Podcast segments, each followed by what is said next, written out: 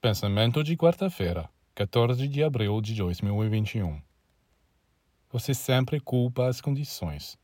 Você se sente vítima do destino, da sociedade, de sua família. Não. É você quem, por sua atitude, escolheu consciente ou inconscientemente suas condições atuais de existência. Mude sua atitude e as condições mudarão porque as condições estão constantemente mudando de acordo com você, de acordo com seu entendimento, seu comportamento. Elas mudam. Desde que você pense que são as condições materiais externas que estão determinando, e não faça nada para fortalecer e melhorar, você deve saber que todos os infortúnios estão esperando por você. Mas se você colocar espírito, luz, força em primeiro lugar, as condições acabarão se conformando a estes princípios divinos.